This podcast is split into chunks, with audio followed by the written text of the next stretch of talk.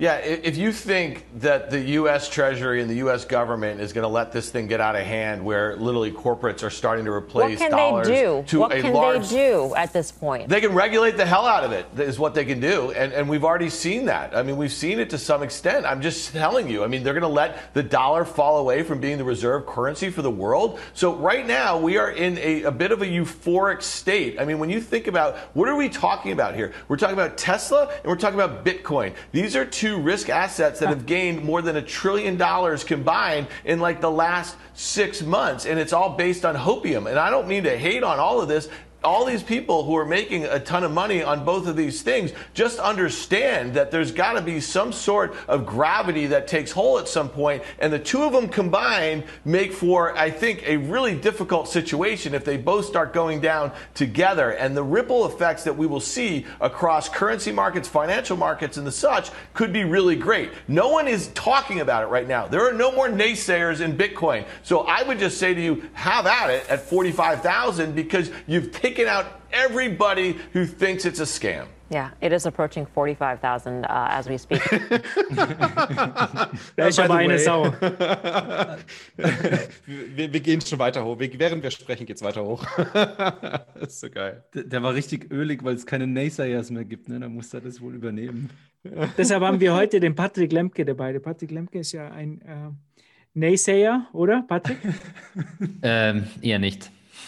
nicht. Also gut, wir sind heute zu viert. Meine Wenigkeit, der Markus, ähm, Daniel Wingen und Fab the Fox.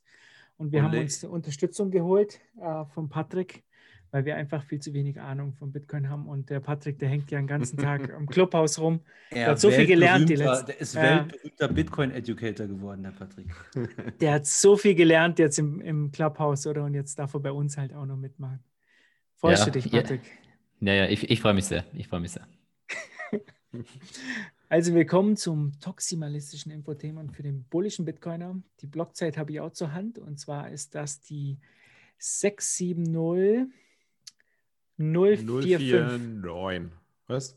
Oh, mein Ding lädt jetzt gerade. Ich glaube, ich wollte gerade sagen, 049 müssen wir haben. Weil jetzt, Fail. weil so viele Leute dabei sind, äh, lädt es bei mir die. die Oberfail. Ja. Ja, stimmt, jetzt habe ich es auch. 049. Gut, dass ich so selbst nachgeschaut habe. Don't trust, verify, sage ich noch. äh, den Bitcoin-Preis haben wir natürlich auch. Der ist, glaube ich, heute um 1% gefallen. Oder wie der Daniel Eckert sagt, wir befinden uns in einem Bärenmarkt. Hat er schon wieder gesagt, ne? Also ich sehe es ja nicht mehr. Ich Nein, bin jetzt, mittlerweile. Dieses Mal ich glaube, jeder von euch auch. Hat daraus gelernt. Ich nicht. Ich nicht. Du bist nicht ja. geblockt? Sehr gut. Also ich bin auch nicht geblockt, ähm, aber es ist jetzt auch nicht so interessant, was da noch kommt. Also er tweetet halt jeden Tag, wie hoch jetzt der Bitcoin gerade steht und mehr kommt auch nicht. Also ihr verpasst nichts, wenn ihr geblockt seid. Ja. Aber ihr müsst ja schon zugeben, dass also das Gespräch, das wir mit ihm hatten, das war ja wesentlich tiefer gehend, finde ich, als, als jetzt das, was halt Voll. in diesen Tweets passiert. Das, ja. Das ist echt seltsam. Ja, schade. Also der, ähm, ja, der Dennis hat ja, hat sich, hat ihn kurz kritisiert. Er hat ja gesagt, äh, das journalistische irgendwas müsste doch ähm, da sein, um den Leuten zu erklären, warum der Bitcoin-Preis jetzt steigt oder fällt oder was dahinter ist. Und, äh, da wurde er sofort geblockt mit dem Hinweis vom Daniel, mit dem Hinweis vom Daniel Eckert. Du weißt schon, warum das Blockchain heißt. Der war nicht schlecht, ja? Ah, fair enough. fair enough. Äh, wir, haben heute lassen, auch ein, äh, wir haben heute auch ein Shoutout. Wieder 50.000 Sets mehr. Und zwar haben wir diesen Shoutout von äh, jemandem, der war bei uns schon zu Gast, und zwar dem Frank. Der ähm, ist ja auf Bitcoin gestoßen oder ist da richtig ins Rabbit Hole gefallen, nachdem wir bei Mises Karma waren, also der Dennis und meine Wenigkeit. Und seitdem ist der Frank wirklich ein Musterbeispiel für einen Bitcoiner. Er hat keine Shitcoins angefasst.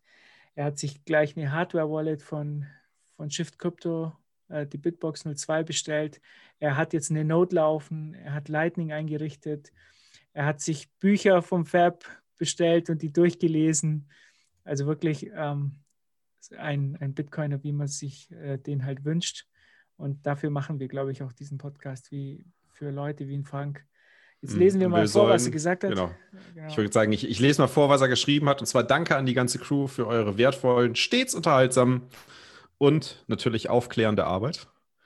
Speziellen Shoutout an den heiligen Markus im Turm für die Guidance zum Lightning Genesis Bezahlung. Cheers. Was ist denn die Lightning Genesis Bezahlung? Hast die erste Lightning-Bezahlung, die er gemacht hat? Zu machen, oder was? Genau, die erste Lightning-Bezahlung cool. ging gleich an uns. Ja. Nice. Sehr gut. Ey, da, da, würde ich ganz kurz was einschieben noch, bevor ihr da zum nächsten Punkt geht. Äh, und zwar habe ich heute noch eine sehr coole Nachricht bekommen. Wir haben ja ähm, bei Abricomedia auf Instagram auch eine Bitbox 02 verlost. Da wurde heute der Gewinner gezogen. Ähm, den habe ich dann markiert und dann schreibt er mir einfach folgendes. Servus, ich kann es gar nicht fassen, dass ich gewonnen habe. Ich wurde Ende 2020 durch Konsens und Nonsens auf den 21 Podcast Ach, aufmerksam und höre aktuell die ganzen Folgen nach. Habe da über äh, die vielen Nachteile von Ledger erfahren und hatte am Montag entschlossen, umsteigen zu wollen.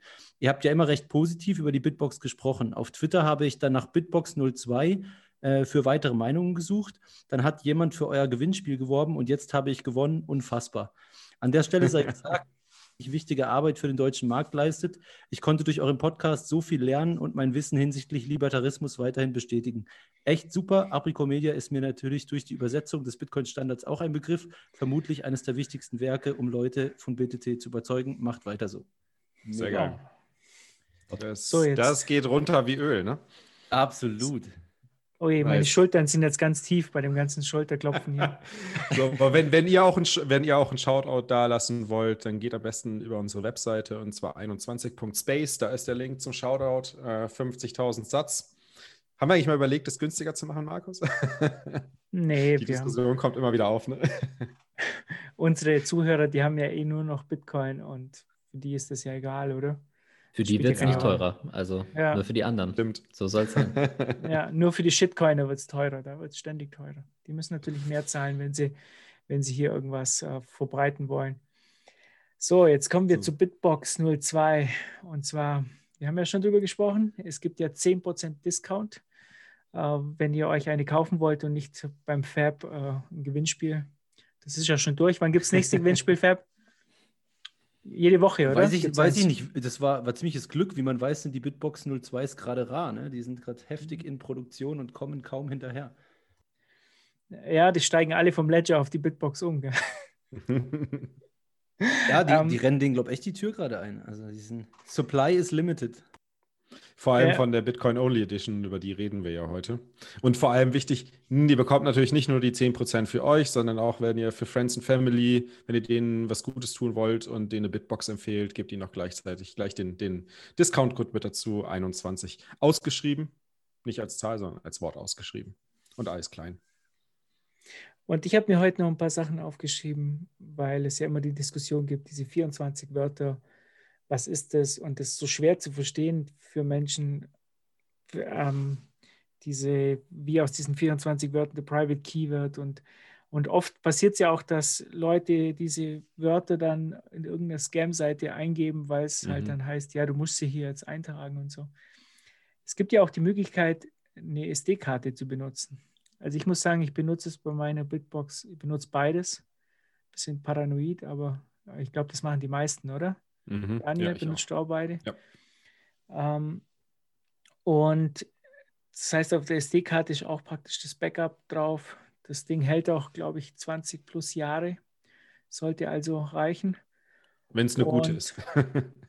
die ist äh, aber, glaube ich, mit dabei. Die ist mit dabei.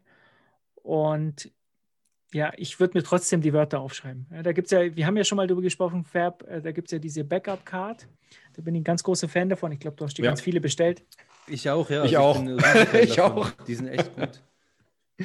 ähm, da könnt ihr dann gleich das Zeug äh, einschweißen und in so eine Folie und das sieht dann einfach sauber aus und da kann man auch draufschreiben, äh, welcher Seed das ist und, und ich finde es auch immer ganz wichtig, dass man eine bestimmte Nummerierung einhält, vor allem mhm. wenn man auch äh, mehrere ähm, Hardware-Wallets hat. Gar Daniel. ja. Panik. Da kriegt man ein bisschen Panik dann. Deswegen, also, ich bin auch dabei, mein Setup wieder neu aufzusetzen, ein bisschen zu, ähm, zu streamlinen, zu versimpeln. Aber ihr, ihr merkt schon, ihr merkt schon, wir sind alle große Fans von der Bitbox äh, 02 Bitcoin Only Edition und äh, deswegen ähm, vielleicht nur nochmal der Hinweis an der Stelle, wir machen natürlich Werbung für Bitbox oder für Shift Crypto an der Stelle, aber wir haben halt diesen, diesen Werbepartner auch wirklich nur angenommen, weil wir selbst davon überzeugt sind, selbst Nutzer sind und es einfach für ein geiles Produkt halten. Habt ihr euch dieses kleine Sticker-Set mal angeguckt, was dabei ist bei der Bitbox? Das, das ist genau für das, was ihr gerade gesagt habt. Das sind so irgendwie durchnummeriert, 1, 2, 3, so kleine kreisrunde Aufkleber. Ach, dafür man, sind die ein, ja, dafür klar, sind die Dinge. Da kannst du immer ah, auf, auf, jetzt macht es Sinn. Auf einen Seed eine 1 und auf eine Wallet eine 1 und auf ein Seed eine 2, auf eine Wallet eine 2 und so weiter und so fort. cool. Ich habe, oh Gott, und, äh, und das super clevere oh Mann, und ich habe ich hab wirklich was draufgeklebt auf meine, auf meine Wallets und, und mit Hand draufgeschrieben. Ich sehe schon, was dem Patrick auf den Lippen liegt. Der wird jetzt am liebsten sagen, das schlaue Füchslein. Das, das, das hast du jetzt nur eingebildet. Okay. Ach, dafür sind die Zahlen. Also, hey, Stadicus, warum sagst du das nicht? Jetzt, jetzt, ich habe echt ich habe echt so, mit These habe ich mir so, so einen Zettel draufgeklebt. Nee, und, oder? Und Nummer, ja, ja, klar. Ach du Scheiße. Und wahrscheinlich ja. dir noch irgendwie einen Tag vorher gedacht, so, ah, was sind denn das für bescheuerte Sticker? Was, soll, was soll ich denn mit den Nummern anfangen? Mit den Nummern, ja, ich habe halt immer nur das, das B genommen und halt irgendwo draufgeklebt, halt Bitcoin-Zeichen, aber die Nummern, dachte, ja, wieder was gelernt, okay. Schon wieder was gelernt heute. Also weiß nicht, ob es dafür ist, ich habe es einfach dafür genutzt, who knows. Ja. Ja, Legen wir mal los, würde ich sagen. Ne? Also ich meine, die letzte Folge hieß ja schon Moon Juice. Ähm, das kann man, glaube ich, gar nicht mehr toppen, aber irgendwie ist die, hat diese Woche nochmal die letzte Woche getoppt. Ähm, und ich glaube, das, das, ist, glaube ich, an wirklich keinem vorbeigegangen, weil es jede Mainstream-Media-Ausgabe oder äh, wie nennt man das? Jedes, jedes Mainstream-Media-Newsblatt, Online-Portal und so weiter, hat all, haben alle drüber geschrieben, nämlich Tesla kauft 1,5 Milliarden Dollar ähm, Bitcoin und ähm, plant auch noch mehr zu kaufen im Zuge ihrer Treasury Reserve Asset, ähm, ähm, wie nennt man das, Vereinbarung, Vertrages. Ähm, ah, das habe ich gar nicht auf dem Zettel gehabt. Haben Policy, Sie das auch, ja. haben Sie das Policy, auch gesagt? Genau. Patrick, ja. haben Sie das auch gesagt, dass Sie weiterkaufen? Ja, ja, also was Sie gesagt haben, ist zum einen, Sie wollen, äh, Sie haben schon das gekauft jetzt im Januar. Ähm, dann haben Sie gesagt, dass Sie eventuell auch Bitcoin akzeptieren wollen für Produkte und Dienstleistungen. Ja, Sie haben jetzt nicht gesagt, für was. Ähm, und dann haben sie gesagt, dass sie auch in Zukunft dann entscheiden wollen, ob sie zum Beispiel, wenn sie diese Bitcoin bekommen von den Kunden äh, oder wenn sie halt Cash haben, dass sie weiter in Bitcoin investieren werden. Also das haben sie sich offen gehalten ähm, für zukünftige Quartale und so weiter. Also ich finde es interessant, nice. weil ja, ich finde es interessant, weil ich denke mal für sowas wie ein Tesla, die kosten ja, sage ich mal, mindestens so 30.000, 35.000 Euro und ich denke, da macht es auch tatsächlich Sinn, on-chain damit zu bezahlen, ja. Mhm. Und ist wahrscheinlich sogar wesentlich günstiger für Tesla, wenn die das über Bitcoin ähm, abwickeln, ähm, weil sie dann quasi nicht die Transaktionsgebühren zahlen müssen und für Kunden ist es jetzt kein riesiges, riesiges Ding und die machen das vielleicht sogar gerne, ja. Könnte ich mir schon vorstellen, dass das äh, sehr viel Sinn ergibt. Und sie können dann direkt das halten und müssen es nicht, müssen nicht äh, kaufen auf Börsen und so weiter und dort dann äh, vielleicht nochmal extra Gebühren zahlen und so weiter. Mhm. Ja, letzte Woche war ja auch die Konferenz von Michael Saylor, wo wir darüber gesprochen haben. Und äh, findige Bitcoiner haben auch entdeckt dort, dass der, der Head of Treasury von Tesla dort auch als Teilnehmer mit vor Ort SpaceX. dabei war. SpaceX. Nee, von SpaceX. Nicht Ach, das Tesla. war SpaceX, das war gar nicht Tesla. Oh, oh, das ist so. Ja, aber der hätte auch keinen Sinn gemacht, weil Tesla hat ja zu dem Zeitpunkt schon gekauft gehabt. Das heißt, die hatten das ja alles schon hinter sich und die wussten ja schon, weil höchstwahrscheinlich, Stimmt, also der, der, Sailor wollte es nicht zugeben, aber ich denke, der hat sich mit dem Musk äh, kurz geschlossen und die, der hat es dem alles schon vorher erklärt und äh, äh das, die, der wusste das schon alles, bevor die äh, Konferenz losgegangen ist. ist meint, ihr der Aus, ja. meint ihr, der ausschlaggebende Zeitpunkt war dieser Tweet, wo Michael Saylor dem, dem Musk geantwortet hat und gesagt hat, so ja, du kannst easy 1,5 Milliarden in Bitcoin schieben. Das ja, haben wir auch hatten, gemacht. da hatten eben, hatten ich und Patrick auch schon äh, drüber geredet gehabt, ähm, dass das wahrscheinlich echt so sein könnte. Der Tweet war, glaube ich, im Dezember, ne, Patrick, oder? Ja, von, Ende von, Dezember, von, 20. Von oder so. An Musk, genau. Und Tesla hat dann im Januar gekauft, wenn also das der Auslöser gewesen sein sollte. Ähm, eben sieht man da auch schon, wie, wie krass schnell es dann geht, oder? Also Sailor waren es insgesamt sechs Monate, glaube ich. Der konnte jetzt äh, Musk gegebenenfalls schon so viele Dinge sagen, auch regulationsmäßig, wie, wie kommt man am besten da durch, wie kann man es am schnellsten machen, dass sie, wenn das so war, wirklich in einem Monat das Ganze durchgezogen haben und das wäre halt schon krass, oder? Ja, das ist unmöglich. Das können die nicht in einem Monat durchgezogen haben. Die müssen Meinst die ganzen du? Leute, na, die müssen die ganzen Leute. Also selbst, selbst Michael Saylor sagt, du brauchst drei bis sechs Monate Vorbereitung als, als Public. Ja, das haben sie Company. gebraucht, aber die wussten. Achso, die, die, die hatten ja keine Ahnung. Ja die mussten ja alles selber recherchieren. Die wussten ja nicht, wie das mit dem Accounting ist. Ja, aber du musst ja auch erstmal intern. Du musst trotzdem intern erstmal die Entscheidungen treffen und die richtige Education schaffen bei den, bei den verantwortlichen schon. Personen. Aber das, haben sie gemacht. Also sie haben ja das ein Board-Meeting abgehalten und das Schöne ist ja, der Musk kann so gut wie alles selber entscheiden bei Tesla, weil der ja. einen Großteil der Voting-Rights hat bei Tesla. Das heißt, er kann so gut wie alles selber entscheiden und auf, ähm, im Board sitzen ja auch ein paar Bitcoin-Leute, ja, zum Beispiel Larry Ellison und so. Die sind ja auch bei, ähm, bekannt, dass sie sich jetzt zumindest nicht negativ geäußert haben und es stand auch in dem SEC-Filing drin, dass sie Board-Approval hatten. Also dass, mhm. äh, das Board hat zugestimmt. Und wenn die das gemacht haben, dann ist es auch einwandfrei. Ja. Ich glaube, der, der, der, der Elon Musk ist ja praktisch bei Tesla sowas wie Vitalik Buterin bei Ethereum, oder? Der kann ja praktisch alles entscheiden. ja, ja. Nee, er hat ja auch, oder Patrick, du hast gesagt, er hat 51 Prozent, glaube ich, auch Stimmrechte, ne?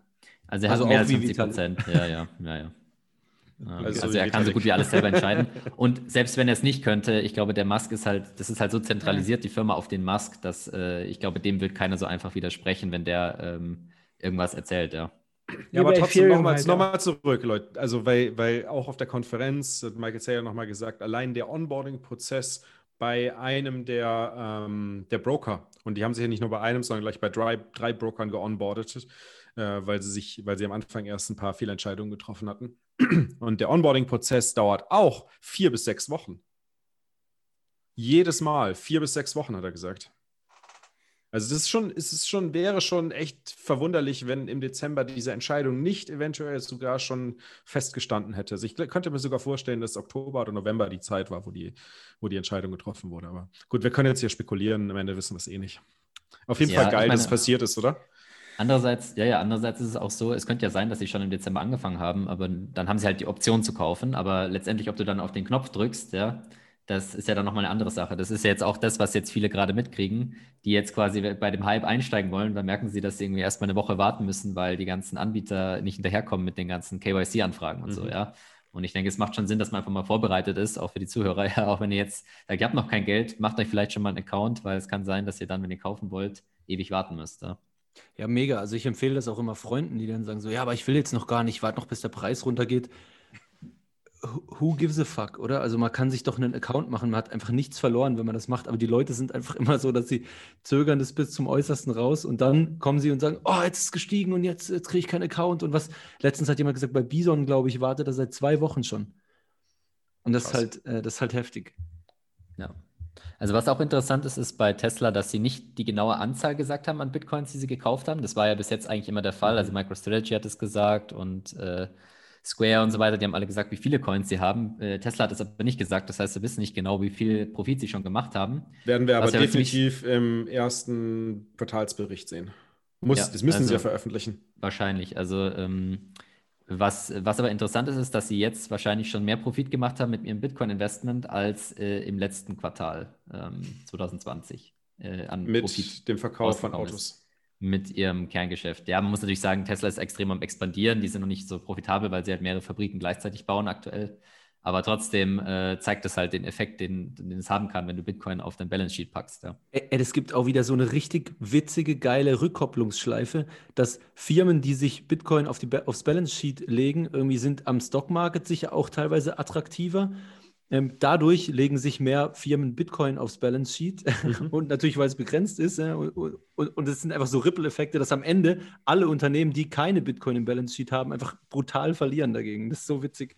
Bin mal gespannt, wie sich das im 2021 ausspielt. Da sagt ja der Sailor auch, äh, dass er damit rechnet, dass es äh, mindestens, glaube ich, sich verdoppelt oder vervierfacht dieses Jahr, also die Anzahl der Firmen, die das machen. Haben wir ausländische Firmen, also das sind alles amerikanische, haben wir irgendwelche, weiß ich nicht, chinesischen oder so, die, die da, oder kriegt man das gar nicht mit? Ich, letzteres denke ich. Ich glaube, die haben wahrscheinlich teilweise vielleicht auch gar nicht die Verpflichtung, da international groß Welle zu machen, aber ich weiß es nicht. Keine Ahnung. Also private Unternehmen sowieso ja nicht. Also es könnte ja, ja schon sein, dass zum Beispiel schon äh, SpaceX oder so investiert hat. Das wäre ja möglich. Ähm, und ja, öffentlich gehandelte sind mir jetzt keine bekannt äh, außerhalb von den USA.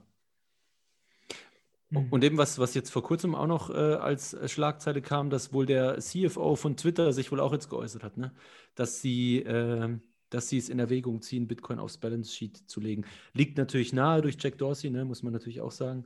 Aber ist halt schon krass, ist einfach wieder eine Riesenfirma ähm, und, und der erste Social Media Gigant dann, der das macht. Ähm, Frage der Zeit dann, bis der Rest nachzieht, nehme ich an.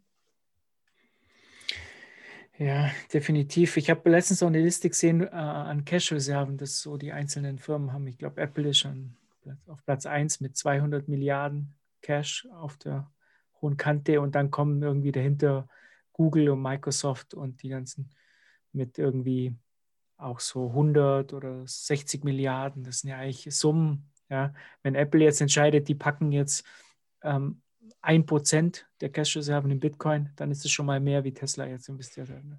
Ja, bei, bei Apple, das hatte der Patrick auch mal gesagt, wäre es gar nicht so einfach, oder? Weil, glaube ich, niemand irgendwie äh, Mehrheits-Shareholder ist. Ähm, aber die ja. hätten es aus meiner Sicht sehr, sehr, sehr dringend nötig, oder?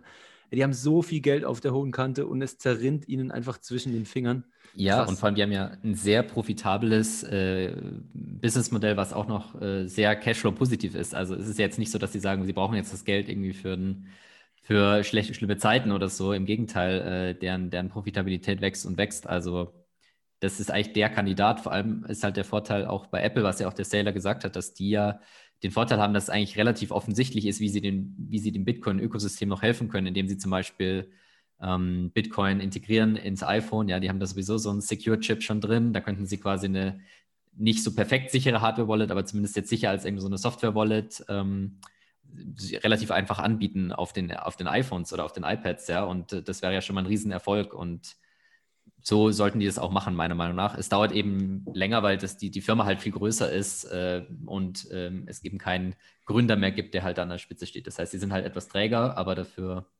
ähm, ja, ist, ist es dann auch nachhaltig, ja.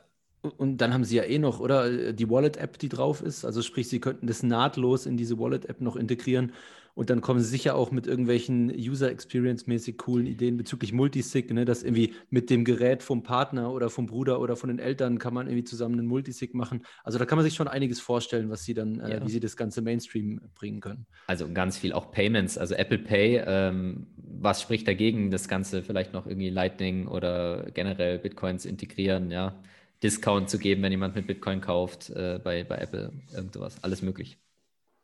Oder auch bei Tesla haben wir auch gemutmaßt, dass wir sagen, Tesla hat halt jetzt das Problem, dass deren Mission ist ja wirklich wortwörtlich, dass sie ähm, erneuerbare Energien fördern wollen und dass sie, ähm, dass das ihr höchstes Ziel ist. Und wenn sie jetzt in Bitcoin investieren, dann müssen sie sich natürlich irgendwie rechtfertigen, wie, wie, wieso sie das jetzt machen, weil es ja vom Beruf her schon so ist, dass man sagt, Bitcoin ist doch umweltschädlich, ja. Und ich glaube, das gibt uns jetzt nochmal ganz gut Argumente in die Hand, äh, die wir vorbringen können. Dann können wir sagen, schau mal, Tesla hat das Ding gekauft, ja. Was heißt ja, das? Weiß ich nicht. Ja. Weiß ich nicht. Also ich meine, wenn man dann auch noch die Verbindung zieht, dass, dass, dass ähm, Elon dieses, ich glaube, 100 Millionen Grant für die Forschung von äh, CO2-verringernden Technologien ausgeschrieben hat. Dieses X, X irgendwas hieß das, ne? Ja, X-Price.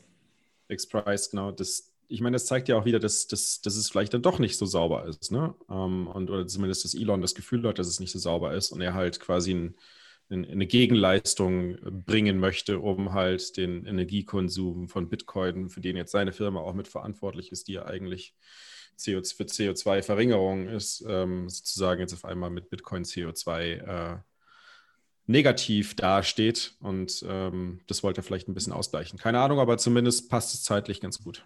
Vielleicht auch, aber ich, ich, ich glaube tatsächlich, dass die sich da schon ihre Gedanken gemacht haben und dass äh, irgendwann jetzt demnächst, man hat ja schon die ersten Artikel gesehen, äh, werden, sie, werden sie ein bisschen was abbekommen. Und ich glaube, dann gibt es vielleicht irgendwann eine Presseerklärung, irgendwas, einen ausführlichen Artikel, wo sie halt ihre Sicht der Dinge darlegen. Und das fände ich natürlich super wichtig, so für, für das äh, allgemeine äh, Narrativ, oder? Weil wenn sie da halt in so einem in so einem Artikel wirklich genau darlegen, warum das nicht der Fall ist oder ganz viele der Argumente aufgreifen, die wir immer schon bringen, aber wir haben einfach nicht diese Reichweite. Wenn Tesla das macht, ist es einfach unignorierbar. Ja. Cool. Denn, ähm, also was sind jetzt die Firmen, die als nächstes drankommen? Was meint ihr? Also größere als, als Tesla oder? ja, oder kleiner. Weil kleiner brauchen wir jetzt eigentlich nicht mehr, ist ja nicht mehr, wirklich, nicht mehr ne? äh, bemerkenswert. Also wenn dann größer. Also wir haben ja nicht mehr so viele. Wir haben jetzt Apple, Facebook, Microsoft. Stimmt. Wie Saudi Aramco oder so. Also ist ja auch möglich, äh, dass irgendwelche großen Ölproduzenten. Ja, was glaubt ihr? Welche Firma wird es zuerst? Siemens. Siemens. Weil Siemens, okay. ich glaube, ich glaub, Siemens äh, aus zwei Gründen. Zum ersten waren, waren sechs, sechs Leute von der Treasury-Abteilung 2019 ähm, schon auf der Value of Bitcoin Conference. Und auf der anderen Seite muss man sagen, dass Siemens äh, eine sehr lange Historie darin hat, äh, ihren, ihren Cash, ihr, ihr Cash sozusagen zu investieren. Und ich meine, es gab ja auch Phasen, da hat, da hat Siemens mehr Kohle mit, mit Investments verdient als mit dem eigentlichen Kernbusiness. Also ich könnte mir gut vorstellen, dass das äh, passieren wird bei Siemens relativ. Also dieses Jahr mit Sicherheit noch. Hm, da wette ich dagegen. Müssen wir eine Wette ausmachen, dann, Daniel. De deutsche Firmen, die in Bitcoin investieren, da wette ich dagegen. Naja. Aber mal. müssen wir nachher eine Wette, irgendeine Tasse oder so oder irgendwas.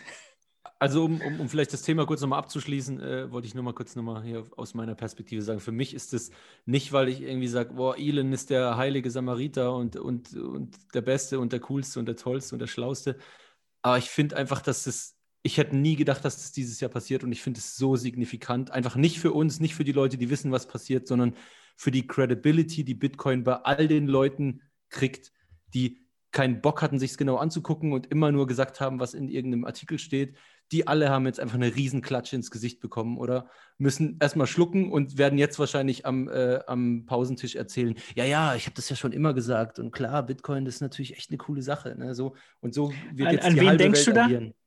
Ich habe einen Namen im Kopf. Sag ihn, komm. Sag, sag ihn. Namen. Nein, ich habe keinen im Kopf. Sag an. Hast du keinen im Kopf? Ich habe keinen. Frank Thelen. Frank Thelen.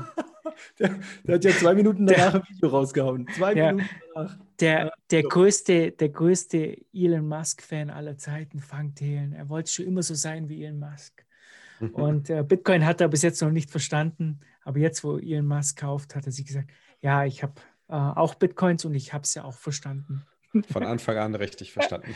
Von Anfang an. Äh, wenn man, ja, aber leider, was er genau gesagt hat. Leider sind da so Artikel draußen im Internet und die werden auch nicht so schnell verschwinden. Und da steht der ganze Bullshit drin, der da über Bitcoin verzapft hat. Ja. Ja, ja, aber trotzdem gab es ja einige, äh, einige Zukäufe auch im Januar ähm, von entweder Unternehmen, also Bitcoin-Zukäufe von Unternehmen oder auch von, von ähm, etwas reicheren Privatpersonen. Denn ähm, Glassnotes hat getwittert, und zwar es ist äh, gar nicht so lange her jetzt, äh, letzte Woche, letzte Woche gewesen, dass allein dieses Jahr über 200 neue Whales gesichtet wurden. Und Whales sind äh, laut ihrer Analyse Wallets, die mehr als 1000 Bitcoin halten. Also das finde ich eine mega, das finde ich mega krass und mega überraschend. Aber wahrscheinlich ist das genau das, was Patrick vorgesagt hat. Dass, das sind wahrscheinlich viele private Unternehmen, die einfach das nicht melden mhm. müssen, oder? Weil, also das ist schon ein Haufen Geld, ne? Und, und wenn das 200 sind, ey, dann, dann wir haben keine Ahnung, was wirklich gerade abläuft. Ne? Die, die ja, wir haben echt keine Ahnung, was da es ist. Also wirklich, ich hatte noch nie so krass dieses Gefühl von diesem gradually, then suddenly, von dem der Parker Lewis immer spricht. Ich habe das Gefühl, so jeden Moment irgendwie, keine Ahnung, geht es einfach nur noch steil nach oben. To the moon. ja, die News, die wir ja immer mitkriegen, das ist ja praktisch etwas, das ja schon passiert ist. Ja? Also die sind, Eben. ja, wir bekommen es ja immer mit, wenn es schon längst gelaufen ist. Und ja, ich meine, so ein Bitcoin-Kurs, der halt jetzt äh, an die. Oder wir bekommen es halt gar nicht mit. Markus, ja, wir bekommen es halt gar nicht mit von super ja. vielen Leuten, Individuen, Privatunternehmen. Wir bekommen wir so viel nicht mit. Das Einzige, was wir sehen können, ist der Preis. Und daraus können wir schließen, dass, äh, dass da relativ viel Nachfrage entstanden ist in den letzten paar Monaten. Ja. Allerdings extrem viel Nachfrage sagen, Allerdings muss man natürlich sagen, dass wir das alles komplett vorhergesagt haben. Also an sich sind wir eigentlich die größten natürlich. Insider, ja. also eigentlich, glaube ich, ist das schon Insiderwissen, wenn ihr diesen Podcast hört. Ja, da sollte man nochmal schauen bei, mit der BaFin, ob das überhaupt okay ist. Wir haben nämlich die Glaskugel okay. mit Löffel jetzt gefressen. Nur, jetzt wäre nur schön, wenn wir auch unter dieser Liste der 200 Whales wären. Gell? Ist, nur einer aus ja. der Runde hier ist da drin. Wir kennen ihn ja alle, den Markus. Ja, ja. Also hier zu Glassnote, die haben ja auch so, ein, so eine tolle Grafik da drauf. Da sind halt Wale und Delfine und Haie und so. Aber leider haben sie euch Jungs halt da vergessen. Ne? Also das Plankton ist da nicht dabei. Plankton. heißt es nicht Shrimp oder sowas? Ich, ich nee, glaub, Schrimp, äh, die Shrimps sind da drauf. Über, ich glaube, alles über einen Bitcoin ja. ist ein Shrimp, ne? Ja, Shrimps sind dabei, aber Plankton halt nicht. Ne? Sorry, Jungs. ja, krass. Ja, aber Elon, Elon hat ja gleich nochmal äh, heute, heute nochmal zusätzlich für Furore gesorgt. Ich glaube, der, der, Tweet hat mittlerweile über 350.000 Likes. Ähm, er hat noch, also ich, ich glaube mal, die Likes sind eher für seinen, für seinen Sohn gedacht. Oder äh, ich habe ja gar nicht gesagt, ob es ein Mädchen oder ein Junge ist, aber zumindest für seinen Infant. Hat er, hat er Dogecoin gekauft. Nicht Bitcoin, nein, Dogecoin. So das heißt, er macht einfach weiter mit diesem komischen Dogecoin-Hype. Warum? Warum? Das bringt doch nichts. Ja, das nimmt doch jetzt keiner mehr ernst. Aber das ist vielleicht auch der Grund. Ne? Ja, aber will nicht jeder von uns witzig auf Twitter sein? Niemand ja, ist stimmt. doch dort. Ja, niemand ist doch dort, um irgendwie Informationen zu verbreiten oder so. Der will einfach witzig sein und und es ah, gelingt jetzt, jetzt weiß auch, ich ja. endlich, was du auf Twitter immer so verzapfst, äh, wo das herkommt. Ja. Jetzt verstehe ich dieses Mindset. Ja. Ich versuche auch zum, witzig, ich schaff's halt nicht. Nur da zum Versuchen, witzig Der Markus sein. ist so witzig, dass er von allen immer geblockt wird. Ja? Also dieses Level an Humor muss man erstmal erreichen. Die, die können, den, sie können, können den krassen Humor gar nicht ertragen. Es ist, die lachen sich so kaputt, dass sie irgendwann sagen, nee, ich muss jetzt, ich muss jetzt, sonst kann ich mich mhm. gar nicht mehr konzentrieren. Aber was ich wirklich an dem Tweet geil fand, war Toddler Hodler. Ein Toddler, Hodler. Ein Toddler, Hodler. Also, das ist wirklich faszinierend, wie, wie krass diese Bitcoiner-Rhetorik mittlerweile den gesamten Main Mainstream erfasst. Ja? Also, ich meine, auch mhm. heute hat, glaube ich, der Mars getwittert, dass äh, Not Your Keys, Not Your Coins quasi äh, mehr oder weniger Wort für Wort. Er hat halt gesagt, äh, äh Wallets, die dir nicht Zugang zum Private Key äh, geben, sollst du direkt vergessen. Ja? Ähm, und äh, ja, also, wenn es jetzt der Reich, also ich weiß nicht, wie soll es jetzt noch weitergehen? Vielleicht, wenn es der Papst sagt oder so, aber sonst haben wir, haben wir glaube ich, alle erreicht. Also. Mhm. Frank Thelen noch, Frank Thelen noch. ja, okay. Und, äh, äh, Markus, äh, jetzt, jetzt, kommen wir gleich, sehe ich gerade hier zu deinem, zu deinem Tweet von dem Michael Seemann. Und jetzt fällt mir gerade erst auf, dass der ja theoretisch den deutschen Namen zu Michael Saylor hat. Wie lustig ist denn das? Stimmt. Und ist, ja noch nicht, das ist einfach das komplette Gegenteil davon. Das ist ja. aber typisch deutsch halt, typisch deutsch. Ja, ja, leg mal los, leg mal los. Ja, also ich fand den voll witzig, den äh, Michael Seemann, der hat ja mit dem Coinspondent sich ein bisschen unterhalten auf Twitter. Ähm, also nett ist, ja, also Michael Seemann, äh, der unterhält sich auf Twitter mit Leuten ungefähr so, wie ich das halt tue. Der Coinspondent wollte halt ein ganz normales Gespräch anfangen und er schreibt halt, hallo, oh, hallo, Trottel, du scheinst dich verlaufen zu haben. Das kann man natürlich auch machen. Und dann hatten ähm, der Correspondent halt auch noch darauf hingewiesen, dass äh, sie mal zusammen in einer Talkshow anscheinend waren oder im, Podcast oder irgendwas. Und ähm, ob das normal ist, dass man so Menschen anspricht. Und dann hat er halt geschrieben, ja, okay, früher oder später wird Bitcoin weltweit verboten. Miner gehen in den Knast, Staaten, die äh, sich nicht daran halten, werden militärisch gezwungen, Bitcoin-Halter werden gesellschaftlich geächtet, bla bla bla. Und dann wird erst die Blase platzen. und, aber ähm, viel witziger an ihm finde ich ja, dass er ist ja so ein ähm, Sozialist, also praktisch 100% Erbschaftssteuer, Staat ist gut, äh, private Marktwirtschaft ist scheiße und so. Und der hat ja wirklich seinen ersten Tweet über Bitcoin 2011 rausgehauen. Und zwar war das äh, zum Room 77 Cool, hier kann man mit Bitcoin zahlen. Room 77 am 23.10.2011. Dann 2013 hat er halt geschrieben, dass Bitcoin halt furchtbar ist, weil dieser unregulierte Markt wird einen unregulierten Finanzplatz äh, erzeugen, den wir so noch nie gesehen haben. Und dass es furchtbar findet, dass Linke äh, teilweise, dass es Linke gibt, die Bitcoin toll finden. Und äh, 2015 hat er halt geschrieben, Gott sei Dank hat er keine Bitcoins. Das war halt als Bitcoin gerade äh, vom Hype halt auf 200 Dollar gefallen ist. Ne? Und ich glaube, dieser Typ ist einfach nur ähm, salty. Seit, seit 2011 schreibst du halt gegen diese Währung an. Oder vielleicht die ersten Wochen oder so fand es vielleicht cool und du hast keine Bitcoins und der Preis, der steigt und steigt und steigt und du bist halt der Idiot, der keine Bitcoins hat. Und ich glaube, deshalb ist der auch so angefressen, oder? Was meint ihr? Ich, das, das äh, kann mit Sicherheit sein, aber ich glaube, der ist tatsächlich auch überzeugt von dieser Idee, dass der Staat alles lenken muss und äh, dass das die einzige wahre Möglichkeit ist und freie Märkte zu Anarchie und Chaos führen.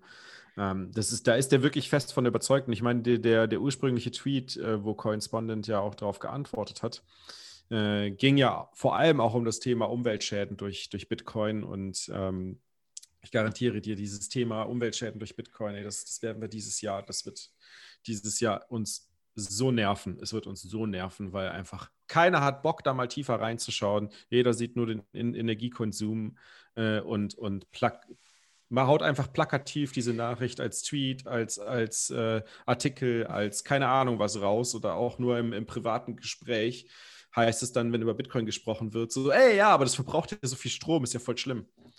Also das ähm, war meine Vermutung, bis das mit äh, Elon Musk passiert ist. Jetzt werde ich nur zu jedem, ich werde gar nicht diskutieren, ich werde einfach sagen, wenn du denkst, dass du klüger bist als Elon Musk, von mir aus. Und dann werde ich mich umdrehen und gehen.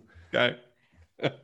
Aber, aber glaubt ihr denn nicht auch, dass, dass das Tolle an Bitcoin ist, dass solche Menschen wie der Michael Saylor, Michael Seemann, dass, dass, dass diese Leute mit so einem totalitären Weltbild, ne, also praktisch der Staat muss alles regeln, du, du, du musst hier am besten 100% Steuern, 100% Erbschaftssteuer oder was auch immer, dass solche Leute halt nicht Bitcoin kaufen, ist doch mega cool. Ist super gut, ja, voll. Ja, das liebe ja, ich ja so an meine, Bitcoin. Ja. Aber das ist ja das Schöne an Bitcoin. Keiner muss es nutzen, ja. Die können gerne weiter ihren Euro-Coin halten, ja, und äh, dann sind alle äh, glücklich, ja. Genau, aber das Schöne ist, das Schöne ist halt einfach so, wir können, wir können seiner idealen Vorstellung der Welt, äh, müssen, der müssen wir halt nicht zustimmen. Und vor allem das Gute ist, wir können aus dieser idealen seiner idealen Vorstellung der Welt auch flüchten, weil die ist ja teilweise aktuell schon so implementiert. Ja, das stimmt. Ja gut, kommen wir zum nächsten Thema und zwar Clubhouse. Da haben wir ja zwei Clubhouse-Experten heute zu Gast, den Patrick Lemke und den Fab the Fox. Sie verbringen ja, ungefähr 25 OGs. Stunden am Tag. Clubhouse, Clubhouse OGs. und ähm, ich, ich durfte ja jetzt die letzten Tage auch dazukommen. Äh, der Fab hat mir auch ganz klar gesagt, ich muss mich höflich verhalten. Es schreibt mir ungefähr fünf Nachrichten am Tag. Ah ja, du wärst zweimal wärst du fast rausgesegelt. Man, man, muss einfach nur jemand antippen und re Report for Trolling und dann ist er raus. Zweimal wärst du fast weg gewesen. Du wolltest zweimal, zweimal einen zusammenfalten. Und dann habe ich dir schnell im Telegram, nein, nein, versuche sachlich, nein. Also ich, ich, wüsste jetzt, ich wüsste jetzt gar nicht, ich war voll nett, also ich wüsste gar nicht, was du meinst. Ist nicht deine um, ähm, Plattform, Markus? Also, ja, nur falls, falls ihr nicht wisst, was Clubhouse ist. Also ähm, Clubhouse ist so eine neue Social Media App, äh, wo man quasi Voice-Chats hat, so Chaträume. Und man kann sich dann eben mit Leuten unterhalten, kriegt dann Räume vorgeschlagen und kann dann da einfach mitdiskutieren. Leider aktuell nur für iOS, also iPhone, iPad. Ähm, Android leider noch nicht, aber wenn ihr Lust habt, äh, wir sind eigentlich jetzt alle, ne? Daniel, du bist auch auf Clubhouse. Ähm, ja, zumindest habe ich gesehen, dass du dir einen Account gemacht einen Account, hast, obwohl ja. du gesagt hast, dass dich niemand machen würde und warum macht man sowas und so. War ich sehr erfreut. Ähm, aber wir haben eigentlich alle Accounts, äh, können wir auch nochmal in die Show Notes äh, packen, unsere, vielleicht unsere Usernames. Äh, und da könnt ihr uns dann mal folgen, dann seht ihr, wenn wir online gehen und können mitdiskutieren. Also wir hatten da wirklich sehr, sehr gute Diskussionen schon gehabt, muss man wirklich sagen. Ähm, Erzähl mal, was sind das? Mit, ja, was sind das für Leute gewesen, mit denen ihr diskutiert habt? So? Und wie, wie also wir haben die, die, diese, diese Diskussionsrunden zustande gekommen? Also zum einen haben wir einfach ähm, so Anfängerrunden gemacht, der Fab und ich, äh, oder auch mit Blogtrainer oder so. Ähm, da waren halt dann sehr viele Anfänger dabei, die vielleicht noch gar nie was ähm, mit Bitcoin gemacht haben. Ich meine, die meisten haben mittlerweile davon gehört, ähm, sonst wären die nicht im Raum, aber äh, die wissen halt dann zum Beispiel Fragen, die halt, okay, wo kann ich kaufen? Ja, wie, wie kann ich eigentlich meine Bitcoin verwahren? Ja, wir hatten auch schon das Thema Node, wir hatten das Thema, ähm, wird es verboten und alles. Also halt diese typischen Anfängerfragen. Und man merkt halt, dass man da wirklich sehr viele äh, Leute erreichen kann und die dann quasi auf den Podcast bringen kann oder zumindest an die richtigen Stellen weiterschicken kann, ähm, dass sie dann äh, ja auf den richtigen Weg kommen und eben nicht in diese Shitcoin-Route falsch abbiegen, ja, und sich dann da irgendwie verirren. Äh, das ist das. Und dann hatten wir aber auch Expertenrunden. Da waren wir halt dann nicht jetzt irgendwie 300 Leute, sondern vielleicht halt 10 oder so, aber dann ging es halt bis drei in die Nacht, weil du halt einfach irgendwelche Details von irgendwelchen Sachen diskutiert hast. Und das Coole ist halt, dass, ja, ich meine, kann man jetzt gut oder schlecht sehen, aber Clubhouse ist halt so AI first, ja, die machen halt quasi alles nach AI und die schlagen halt dir das vor, wo sie glauben, dass du am meisten Interesse dran hast. Ähm, wenn die Räume größer sind, ist natürlich äh, auch die Wahrscheinlichkeit höher. Das heißt, wir hatten zum Beispiel den Finanzfluss öfter dabei in den, in den Räumen. Falls den jemand kennt, der hat, ich glaube, 500.000 Abonnenten auf YouTube, äh, ist eigentlich sehr bekannt in Deutschland, deutscher YouTuber. Der macht halt mehr so ETF und so Geschichten, hat aber auch schon über Bitcoin was gesagt. Und äh, der folgt uns auch, glaube ich, ja, ne, Fab, ja, der folgt uns auch und so. Also ähm, cool. Das ist schon so, dass, äh, und gerade wenn die dann reinkommen, dann sind richtig viele Leute auf einmal im Chat und da bleiben einige auch immer hängen und sind dann auf einmal wieder dabei, wenn man irgendwo reinjoint. Ja. Ja, also ich, ich, ich finde es auch äh, super cool. Ähm, richtig gute Idee auch von der Plattform, eben, dass so Sachen passieren wie mit dem von Finanzfluss oder der einfach, der ist eigentlich nur als Zuhörer zum Beispiel reingekommen. Ne? Und, und, und, und wir irgendwie als jetzt äh, gar nicht groß irgendwie bekannte Personen oder quatschen einfach darüber, dann ist er auch hochgekommen. Dann war er, glaube ich, irgendwie über eine Stunde mit dabei oder hat auch selber Fragen gestellt und so. Und das Ganze geht halt auch andersrum, oder? Du kannst in einen Raum gehen, wo äh, zum Beispiel vermeintliche Blockchain-Experten sich über irgendwas unterhalten, oder? Und äh, wenn du eine Frage stellst, also du kannst ja die Hand heben in der Audience, dann kann man dich hochholen, dann kannst du eine Frage stellen, oder? Und wenn du natürlich fit bist, so wie jetzt der Patrick zum Beispiel, dann kannst du natürlich solchen Leuten auch äh, einfach super nett und sachlich, oder? Aber du kannst auch extrem kritische Fragen auch stellen und es kriegen dann halt auch gleich mal 4, 5, 600 Zuschauer, wenn das ein großer Raum ist, äh, Zuhörer kriegen halt auch mit, dass die dann äh, ins Wanken kommen, oder? Und ins Wackeln kommen. Und es ist so einfach so eine eine äh, sachliche, fundamentierte äh, oder fundamentale Art, Sachen zu diskutieren, die es, es, läuft eigentlich immer gepflegt ab. Oder wir hatten, glaube ich, zwei, dreimal kamen irgendwie so ein bisschen äh, crazy Folks rein, die eigentlich nur blöd machen wollten oder irgendwas Dummes sagen. Ja, äh, Trolls gab es halt. Ja, genau. Aber, aber dann kannst du halt wirklich, das, das, ist auch noch cool, du kannst, du kannst bei ihm sagen, du willst ihn removen, oder? Oder du kannst einfach sagen, echt remove for trolling. Und dann wird, glaube ich, sofort halt sein Account als äh, ich sage jetzt mal, zwielichtig angesehen und ich nehme an, spätestens, wenn es ein zweites Mal passiert, dann, dann bist du raus. Oder also es sind halt auch alle, ähm, ist nicht so ein oh, Inclusion, alle müssen hier mitmachen können, sondern wer sich halt scheiße benimmt, der ist einfach raus, oder? Und das ist schon, ist schon noch cool, sorgt dafür, dass es immer einen netten Umgangston gibt, selbst wenn man irgendwie nicht der gleichen Meinung ist. Und was halt auch ganz geil ist, ist, wenn man eigentlich oben ist, also auf der in Anführungsstrichen Bühne, und halt zum Beispiel gerade bei Bitcoin-Thematiken auch Leute, die einer ganz anderen, die einer ganz anderen Meinung sind, ähm, dann kann man mit denen halt sachlich diskutieren und es kriegen halt mega viele Leute mit und, und sehen so, ah, das ist die Gegenmeinung oder und verlassen das Ding halt nicht und kaufen danach Ripple, sondern denken vielleicht, hm, okay, da war jetzt was dran. Also, du kommst halt aus der Bubble Plattform. raus, oder? Du kommst halt einfach aus deiner Bubble ja, äh, raus, äh, nicht aus unserem Telegram-Channel, wo eh alle äh, Bitcoiner sind, triffst ja. du halt auch andere Leute und kannst halt diskutieren was, mhm. also ich, ich fand es echt interessant und da kommen auch viele Leute, die, die haben natürlich auch ähm, Anfängerfragen und ich finde das echt gut, wie ihr das macht und wie viel Zeit ihr da verwendet, muss ich wirklich mal sagen. Weil jedes Mal, wenn ich dieses Clubhouse einmal am Tag hier aufmache und reinschaue, dann ist einer von euch online. Ich weiß nicht, wie ihr das macht, aber definitiv. Und, und mega gut. Und teilweise, wie der Patrick sagt, äh, äh, 1 Uhr nachts äh, noch immer noch immer unterwegs. Und, also äh, die längste Session, die wir hatten, war mit dem Blocktrainer, haben wir neun Stunden am Stück gemacht. Das war dann aber auch zu viel. Wow. Aber das war, das, das war super. Also da hatten wir richtig gute Leute dabei und richtig gute Diskussionen. Ja. Über Shitcoins oder über Bitcoin? Nur über nee, Bitcoin? über Bitcoin, über Ökonomie, über Deflation und so weiter. Und haben uns cool. da tief in die österreichische Schule reingegraben mit 300 Zuhörern.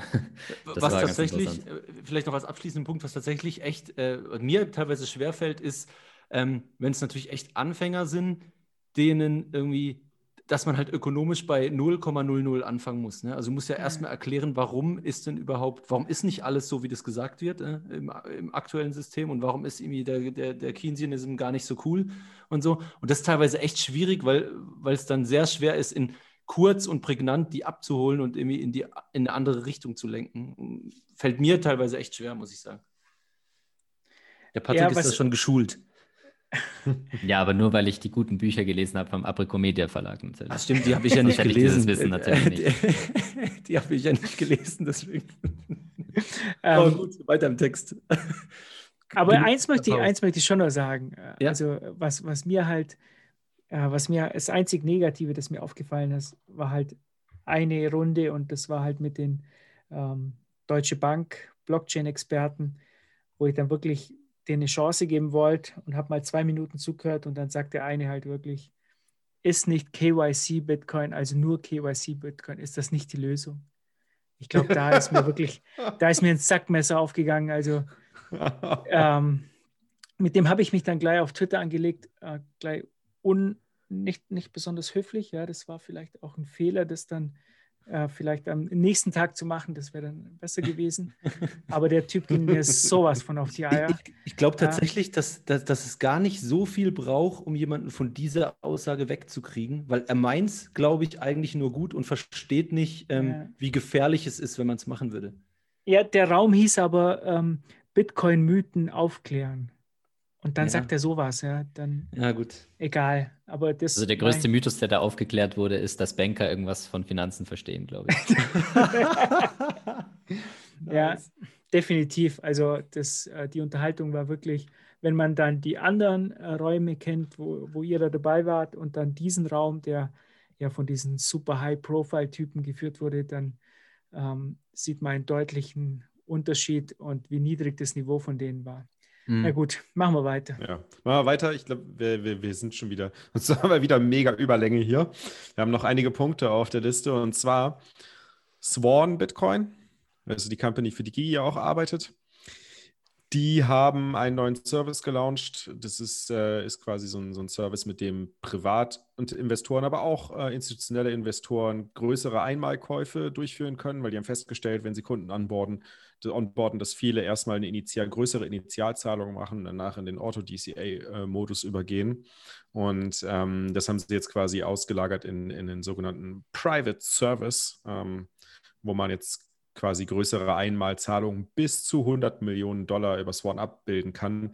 Gilt natürlich nach wie vor leider nur für US-Kunden. Ähm, aber das, das ist, Swan macht echt vieles gut und ich, ich wünsche mir sehr, dass wir bald in Europa einen ähnlichen Service haben. Absolut. Äh, also wenn wir mal so einen Service in Europa haben, dann kann ja der Markus für uns einen kleinen, kleinen Vergleichsbericht oder so schreiben. Wie auch immer er das mit der Jurisdiktion da macht, aber finde ich gut. Finde ich mhm. sehr gut. Nigeria, Nigeria hat Bitcoin gebannt. Es ist nicht das erste Mal, dass Bitcoin gebannt wird in einem Land, aber sie haben es, es auch schon wieder traurig. Gemacht. Es ist so traurig, oder? Das hat dort mega Traction bekommen und es würde mhm. langfristig mhm. dem Land so einen Vorsprung geben. Und es ist so traurig. Insofern, dass sie es halt auch wirklich durchsetzen, das weiß ich nicht. Aber wenn sie wirklich da versuchen, das durchzu, da durchzugreifen, ist es so, so traurig, muss ich echt sagen. Also, so wie ich das verstanden habe, haben sie eigentlich nur die äh, Konten, also die Bankkonten von Leuten geschlossen, die ja. äh, quasi im Bitcoin-Business sind. Ähm, und das, das ist ja im Prinzip nicht wirklich äh, für die Leute dort extrem relevant. Also ja, die können weiterhin handeln.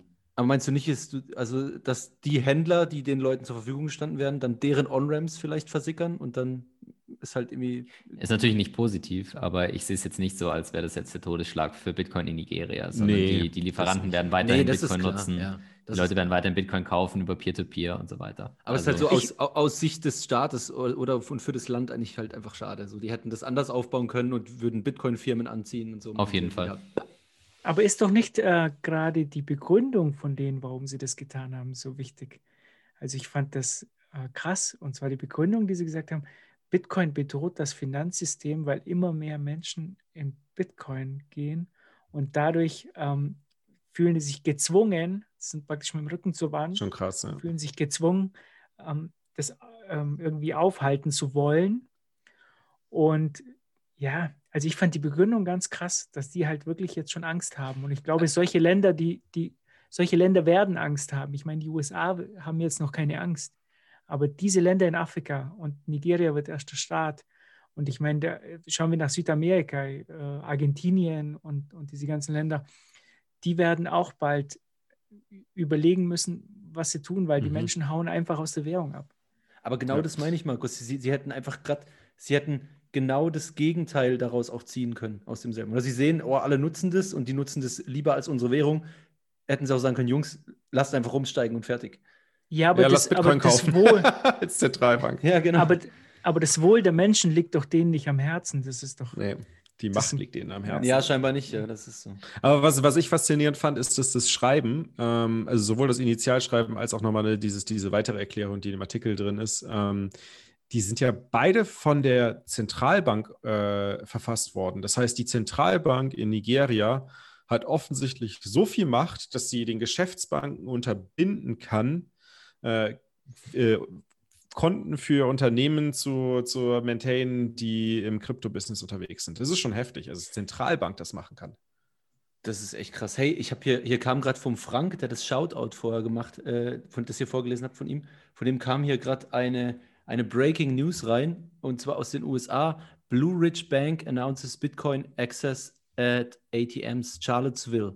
Blue Ridge Bank has announced that for the first das, time das, in US history. Schon, echt? Ja. Also er hat mir das gerade geschickt. A commercial bank is providing access to Bitcoin. Also es ist scheinbar der erste mhm. Bitcoin ATM in den USA. Krass. Nee, die, heftig, nee, nee, nicht also, erste ATM, sondern irgendwie also erste steht, Bank, die das irgendwie, wo, wo, du auf dem ATM es kaufen kannst oder irgendwie so. Aber ist jetzt nichts super. Ja, stimmt, erster, erster, erster Bank ATM. Ich dachte, jetzt kommt Apple hat Bitcoin gekauft oder so. jetzt kommst du hier mit sowas, ey. Das ist ja, ja sorry. Ja, hier, hier, steht auch heute als Datum. Ich wusste nicht, dass das schon. Aber hier noch, ja, noch so eine geile heute, Fake News. Da gab es ja noch so eine geile Fake News äh, aus deinem Kafta, Markus, ne? Äh, aus, aus der ältesten Stadt Deutschlands. Der, ja. Entschuldigung, mal, Entschuldigung. Hey, ich, ich, wollte da jetzt auch nicht so aggressiv zusammen. wirken, bitte. Ja. Ich habe diesen Call gestartet. Wo entfernt man Daniel Wingen? der trollt hier nur rum. nee, aber, aber 60, 60 Millionen äh, in Bitcoin, 60 Millionen in Bitcoin haben sie von dir konfisziert und beschlagnahmt, die deutschen Behörden. Also ich habe ja, hab ja gehofft, dass ähm, das wirklich durchgeht und die deutsche Presse wirklich meint, ich war es, aber es hat sich trotzdem niemand bei mir gemeldet. ähm, äh, es ist halt so, diese News ist ja wirklich sehr alt. Der Typ wurde 2013 verurteilt und der hat irgendwie 2011 oder so, 2012, hat der ein paar Bots übernommen und hat mit denen gemeint. Und dann haben sie ihn erwischt, aber seine Festplatte ist verschlüsselt und sie kamen irgendwie nur an 70 Bitcoins ran und da liegen aber noch 1600 oder so. Aber woher die wissen, dass die da sind oder also genauere Informationen habe ich da jetzt nicht.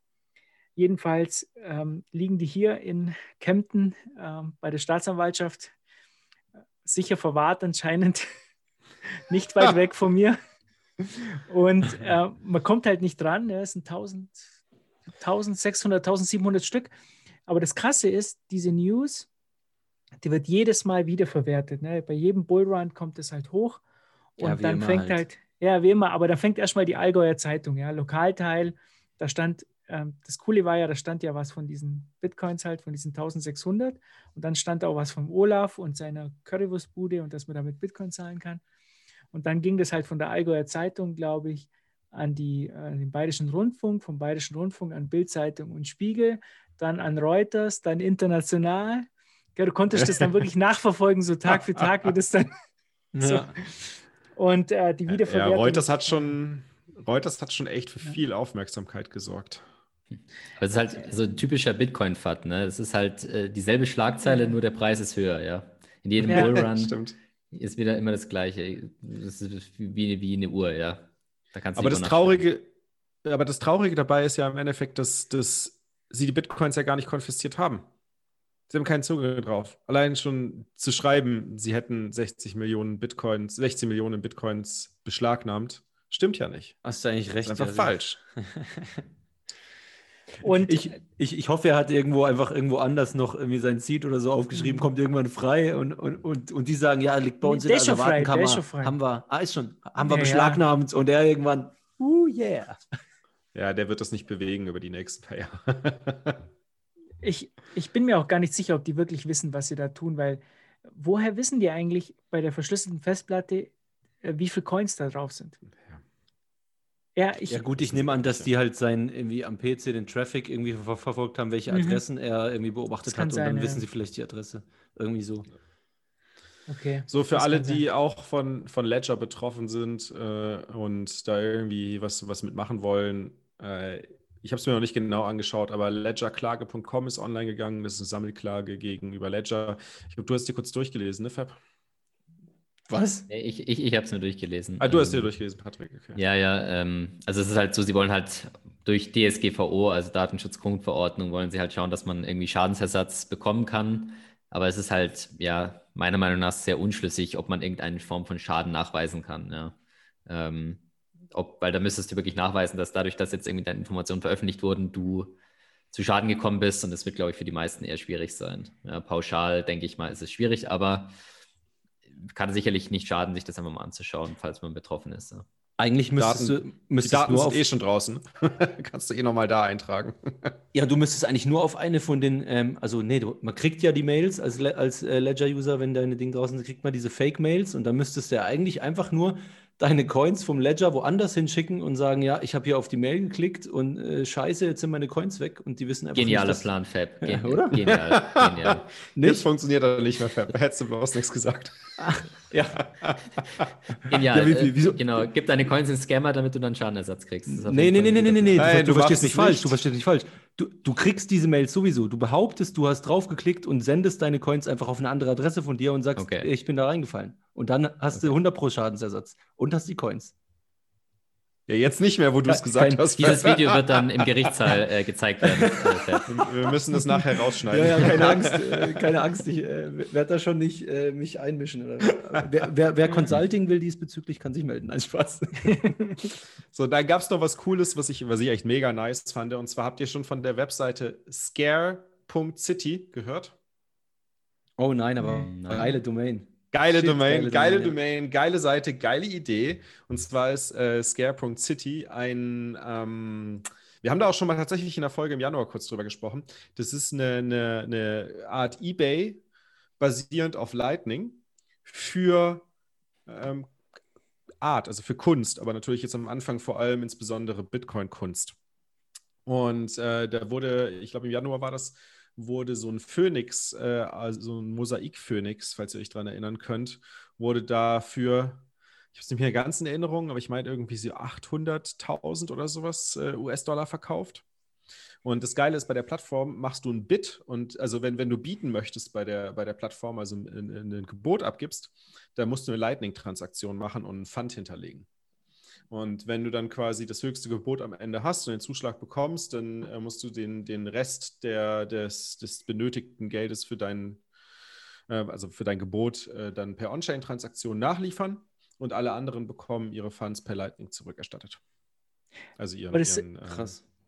Das hat doch der Ding schon mal gemacht, oder? Das äh, auf dem ähm, Lightning Hack Day in München gab es das schon mal eine Vorführung, da hat er mal schnell so, so ein System programmiert, der Italiener da, ich weiß den Namen natürlich wieder nicht mehr, aber der hat bei Blockstream gearbeitet und hat schon so sowas damals in München programmiert und vorgeführt, das weiß ich noch. Vor drei Jahren oder so war das. Aber hast du gesehen, wer, wer das gewonnen hat hier? Ja, jetzt, jetzt kommt er, genau, das wollte ich, wollte ich eigentlich hier drauf. Also das, äh, das aktuelle, das aktuelle Produkt oder die aktuelle Kunst, die verkauft wurde, ziemlich cool. Das ist so ein, so ein Full Note äh, als, als Skulptur dargestellt. Und das ist nämlich nicht, der, der Künstler hat das nicht zum ersten Mal gemacht, sondern das hat er jetzt schon zum vierten Mal gemacht. Und diese Skulptur stellt die Blockhöhe 630.000 dar. Also 630.000 ist die Blockhöhe, die in dieser Skulptur abgebildet wird. Das ist die vierte Skulptur und es soll noch sechs weitere Skulpturen geben, also insgesamt maximal zehn. Und jede Skulptur ist komplett individuell, weil sie halt auf die entsprechende Blockhöhe angepasst ist. Und die wurde jetzt, äh, genau, das Gebot, das, das höchste Gebot wurde jetzt gegeben für 172 Millionen Satoshis. Das entspricht ungefähr 76 Millionen Dollar momentan. 76.000. Ich wollte gerade sagen. Entschuldigung, 76.000. Ja, da waren, waren drei Nullen zu viel. Das wäre schon geil, wenn 172 Millionen Satoshis 76 Millionen äh, Euro ergeben würden. Ja, kommen wir noch hin, kommen wir noch hin aber es dauert noch was. Ja. Unser Jeff hat das Ding ersteigert, oder was? Also Nein, ein, ein Jeff. ein, Jeff. Weiß ich nicht. Ah. Weiß ich nicht. Also ich habe ja auch. Sein. Ja, ich habe auf Twitter gleich, ich habe ihn gleich verlinkt und ähm, er hat auch nicht äh, Nein gesagt. Er hat nicht gesagt, er war es nicht. Also kann schon sein. Wer weiß. Ja, nice. Aber das, das sieht auf jeden Fall sehr schick oder? aus. So. Gefällt mir auch gut. Äh, wird die aber jetzt nur gemacht zum Halving, oder? Weil das ist ja praktisch der Halving-Block gewesen. Ich weiß, ich weiß nicht, müsste man nochmal nachgucken, was die vorherigen drei waren, aber ich meine nicht, dass die beim Harving waren. Da gab es so ein paar außerhalb vom Harving. Okay. Aber sicherlich irgendwie besondere Blockzeiten. Mhm. Sind wir mal gespannt, was da noch kommt. Also diese Scare.city sollte man unbedingt mal im Auge behalten. Da kommt einiges an Kunst hoch und die wollen das jetzt auch weiter ausweiten. Die sind noch in der Beta-Phase, testen das gerade. Äh, aber das könnte eine ziemlich coole, coole ähm, Ebay-Alternative werden. Ah, jetzt basierend. ich bin gerade drauf, ja. Da, da gab es auch diesen krassen Phö Phönix, gell? Habt genau. das ist das, was ich sagte, aus. ja. Ja, ja. Der sieht so heftig aus. Accepting Offers, nee, nee. Wir machen hier einen Podcast, gell? wir können jetzt nicht über irgendwelche Bildchen im Internet reden. Ja, Le Le Leute können ja, das heißt, nennt sich Internet, können Leute auf die Website gehen, können sich es angucken. Ganz verrückt. Show Notes. ähm, Was haben wir da als nächstes? Hier schon wieder, schon wieder der gute alte Michael Seemann, aber der amerikanische.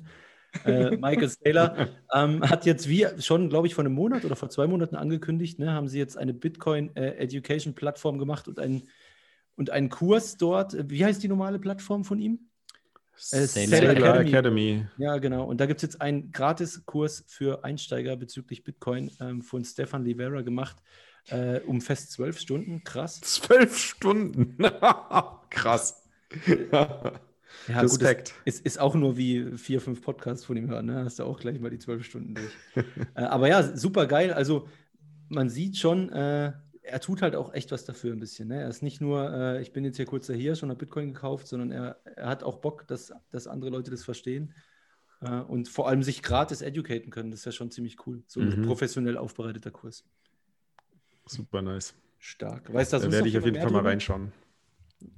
Hm, nicht? Hm, okay. Nee, ich weiß nur, es ist halt Videos und ähm, kannst du dir kostenlos anschauen, ist halt nur auf Englisch. Ja, also Deutsch gibt es nicht, aber wer dem Englisch mächtig ist, können, kann ja mal berichten und sich das angucken, ob ja. man das empfehlen kann für Einsteiger. Also ich hole meine Education grundsätzlich nur im Clubhouse von euch zwei, Ferb und äh, Patrick. Ja, Brauche ich Michael Saylor nicht. Man munkelt, das ist so, ja, dass man den dann nicht braucht. Wolltest du nicht, wolltest du nächstes, nächstes Jahr die, die Markus Wahl Academy starten? Die starte ich, ja. Da kriegst du auch die vollen zwölf Stunden an einem Tag direkt durch, Markus. Ja, also sicherlich kein auf schlechter Deutsch, Weg, um zu auf lernen. Deutsch, bitte. Richtig. Jetzt, Und ähm, individualisiert, ähm, kostenlos. Jetzt mal ganz kurz, äh, Fab, äh, welche Person war eigentlich das, wo du mich eigentlich hier zurückhalten musstest? Die war doch voll nett eigentlich für meine Verhältnisse. Oh, das weiß ich jetzt gar nicht mehr. Keine Ahnung.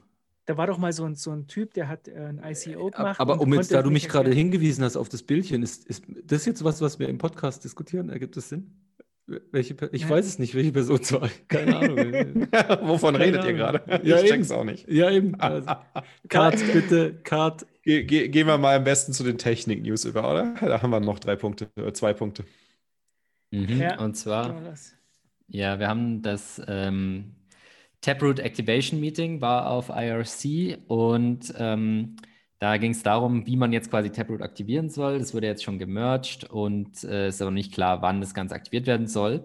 Und die Idee war, dass man das jetzt über BIP 8 macht. Das heißt, man hat quasi zwei Monate nach dem ersten Release von Bitcoin Core, wo dieser Aktivierungscode dann auch drin ist, bis maximal ein Jahr ähm, Zeit, dass die Miner zustimmen und dann wird das Ganze ähm, aktiviert. Da gibt es jetzt noch ein paar kleinere Streitigkeiten, aber äh, und es gibt es dann bald ein neues Meeting. Das heißt, da wird dann darüber entschieden, wie man weiter vorgehen will. Also es ist, denke ich, ein guter Weg, dass es noch dieses Jahr aktiviert wird, Taproot.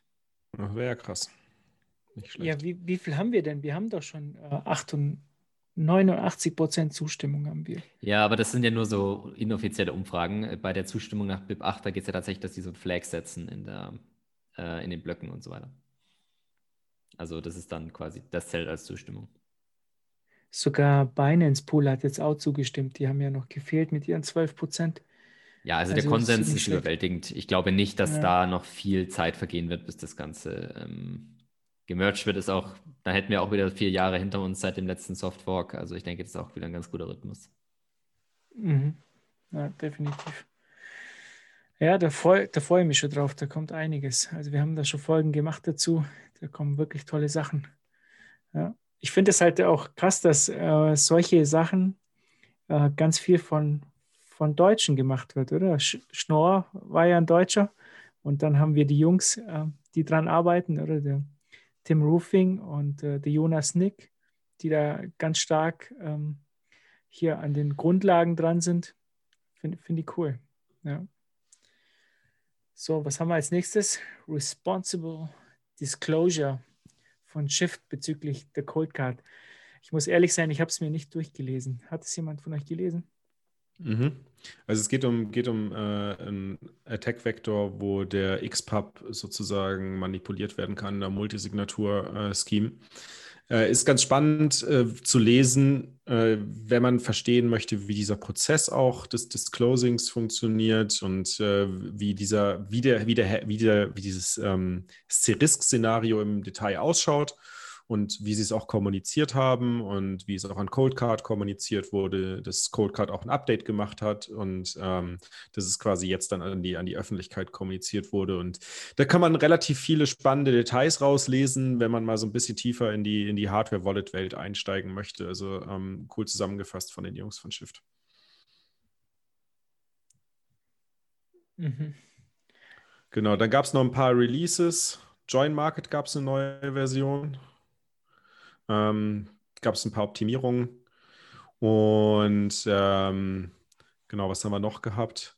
Ich glaube, das waren, es gab, gab einige Tech-News. Nunchuck gab es eine neue Version noch. Ähm, Nunchuck ist ja quasi die, die, die, ich weiß gar nicht, wo die herkommen, aber zumindest eine, eine Alternative zu Spectre, also eine Desktop-Wallet, mit der man auch Multisignature machen kann über die Hardware-Wallets oder so ein Desktop-Interface äh, dafür. Äh, was ganz krass ist äh, bei der neuen Version 0.9.7 ist, dass man jetzt nicht mehr auf Electrum-Server angewiesen ist, sondern genau wie bei Spectre auch tatsächlich Nunchuck direkt mit seinem Node connecten kann. Also direkt mit Bitcoin Core, ohne Electrum dazwischen zu haben. Also was ich als technische News richtig interessant fand die Woche, war das vom äh, Oliver Gugger. Habt ihr das gesehen, das Demo, wo jetzt so ein Accounting-System kommt für euer Lightning mhm. Node, dass ihr das mit der Familie teilen könnt? Mega nice. Das ist ja schon länger im Gespräch und ich glaube, da wird sich einiges tun in nächster Zeit, dass ihr praktisch auf eure Node ähm, Familienmitgliedern bestimmte Funds zuweisen könnt, äh, über die sie dann ähm, praktisch Kontrolle haben und die ausgeben können. Ich glaube, das wird in Zukunft öfters kommen. Und das sah richtig nett aus. Und da gibt es natürlich wieder einen tollen Artikel vom BTC 21. Die Jungs haben sich wieder nicht lumpen lassen und haben da gleich ähm, einen guten Artikel drüber geschrieben. Äh, den könnt ihr euch mal durchlesen. btc21.de. Ja, haben wir die Jungs wieder geschillt, gell? wie in jedem, jedem Podcast. So muss es sein. Ähm, Sehr cool. Sind wir durch für heute? Haben wir irgendwas vergessen? Nee, ne? Ich würde sagen, nee, wir, wir, haben auf jeden Fall noch ein super lustiges Intro, äh, Outro. Aber ansonsten sind wir, glaube ja, ich, durch. das haben wir noch. Ja, cool. Sollen wir das, sollen wir das zusammen, sollen wir uns das zusammen jetzt anhören, oder? Na klar. Aber bevor ja, wir das machen, Fab. bevor wir das machen, ja.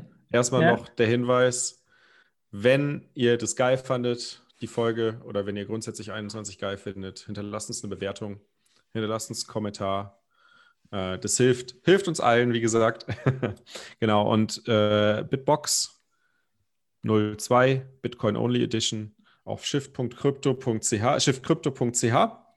Und äh, wenn ihr slash 21 eingebt, dann äh, seht ihr auch nochmal so eine Landingpage, wo man direkt auf die Bitbox Bitcoin Only Edition draufkommt. Und äh, der Discount-Code ist dann quasi auch schon automatisch eingegeben. Ansonsten einfach beim Checkout 21 eingeben. Hat auch der Dennis, der alte Wortkünstler, einen schönen Satz zusammengepackt äh, auf dieser, auf dieser Seite von uns bei, bei Shift.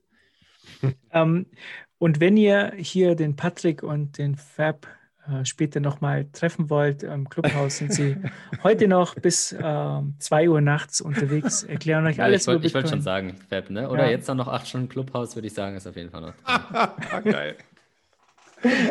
Läuft bei okay. euch. Das ist mein, mein dritter Job dann, oder? Acht, acht Stunden äh, normale Arbeit, acht Stunden Verlag, acht Stunden Clubhaus. Das acht Stunden ja. Twitter-Chill hast du vergessen. Ah, stimmt. Ja, da wird es schon eng. Twitter-Shit-Posting, ja, okay. Ah, hast du recht.